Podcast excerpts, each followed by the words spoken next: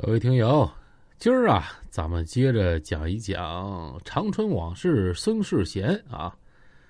这个关于黑帮扫黑的文本呢，啊，越来越难找了。特别精彩的，几乎是可遇不可求了啊。基本上都是新闻报道式的，就是写的就是很简短。所以呢，我这又翻找了一些这个其他的啊，比如说这个。要讲的长春往事，孙世贤，这里边肯定有一些这个细说的一些东西，但是呢，我们明白啊，在出来混，早晚是要还的。你在江湖上再怎么风光无限啊，如果不遵纪守法的话，那到最后肯定是啊，多行不义必自毙，法网恢恢，疏而不漏。好，闲言少叙，咱们。今儿就开始讲一讲长春往事。孙世贤，一九九五年的长春江湖属于一个啥状态呢？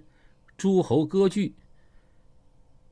那有的朋友问了，说长春九五年的时候，这贤哥应该是一把大哥吧？这话可以这么说，当时这个孙世贤啊，搁江湖上的地位是无人能撼动得了的了。那咱们啊，就先说一下九五年长春江湖的排列格局吧。南关大哥呢，孙世贤那是绝对的一把，但其他区呢就有些区别了。你看，于永庆大庆啊，他也是宽城的，但他不是宽城的一把。可以说，宽城区分那么几片那个黎福玉、戴季林、常宝民、于永庆、焦杰，有好几伙势力。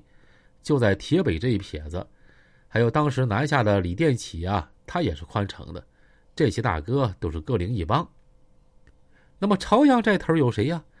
有梁旭东、丁林、邱刚、卓军、老白，包括大蝎子，这帮人啊都是朝阳的，也是各据一方，各有各的地盘，各有各的兄弟。二道呢，有袁刚、霍忠贤、老歪几股势力，之前是房山东子大哥。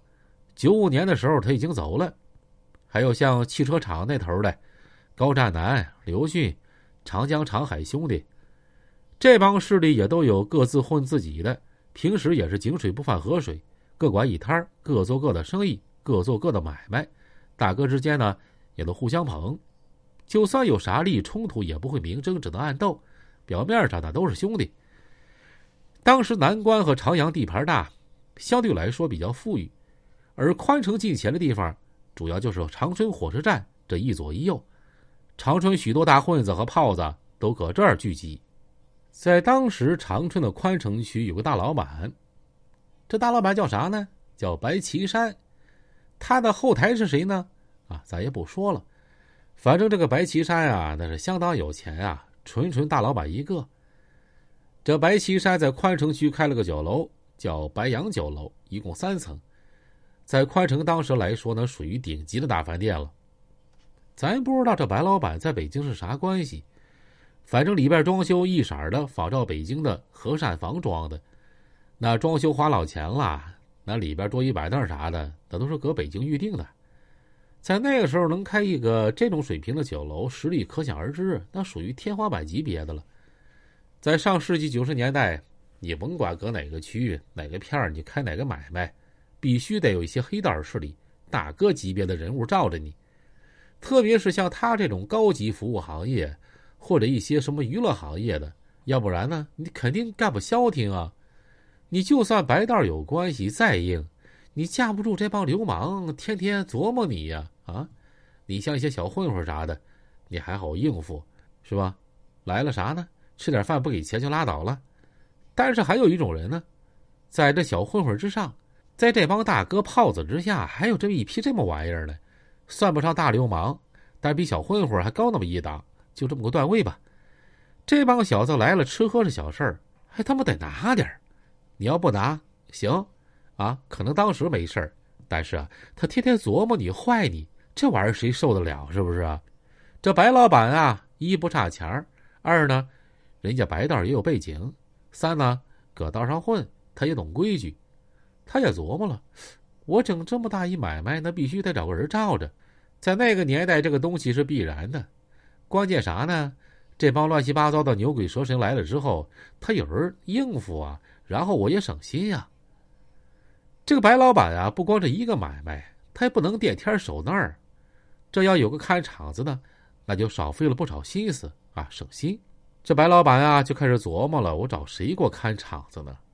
想来想去啊，就想到宽城的焦杰了。这焦杰在宽城区势力不算最大，但啥呢？这个人有个特点，交际很广，为人也讲义气，办啥事儿也挺讲究，手里兄弟也不少。你甭管是老一辈的大哥啥的，还是这宽城的一些流氓地痞，都和他有一些交集，也都给他面子。他和白老板的关系处的也不错，整的挺好的，所以白老板就把电话拿起来了，直接打给焦杰了。喂，焦杰老弟呀，啊，我你白哥呀，哎呦，白哥呀，好久不见，找我啥事儿啊？那个老弟儿啊，你看啥呢？也没啥大事儿。呃，你瞅你今天晚上忙不忙啊？你要不忙呢，白哥请你吃点饭，找你商量点事儿，你看行不行啊？那行，白哥。今天晚上正好我没啥事儿，咱哥俩也好长时间没见面了，正好聚聚。那那那行，兄弟，晚上我定地方，一会儿啊，一会儿我再打电话告诉你搁哪儿啊，咱俩啊晚上见。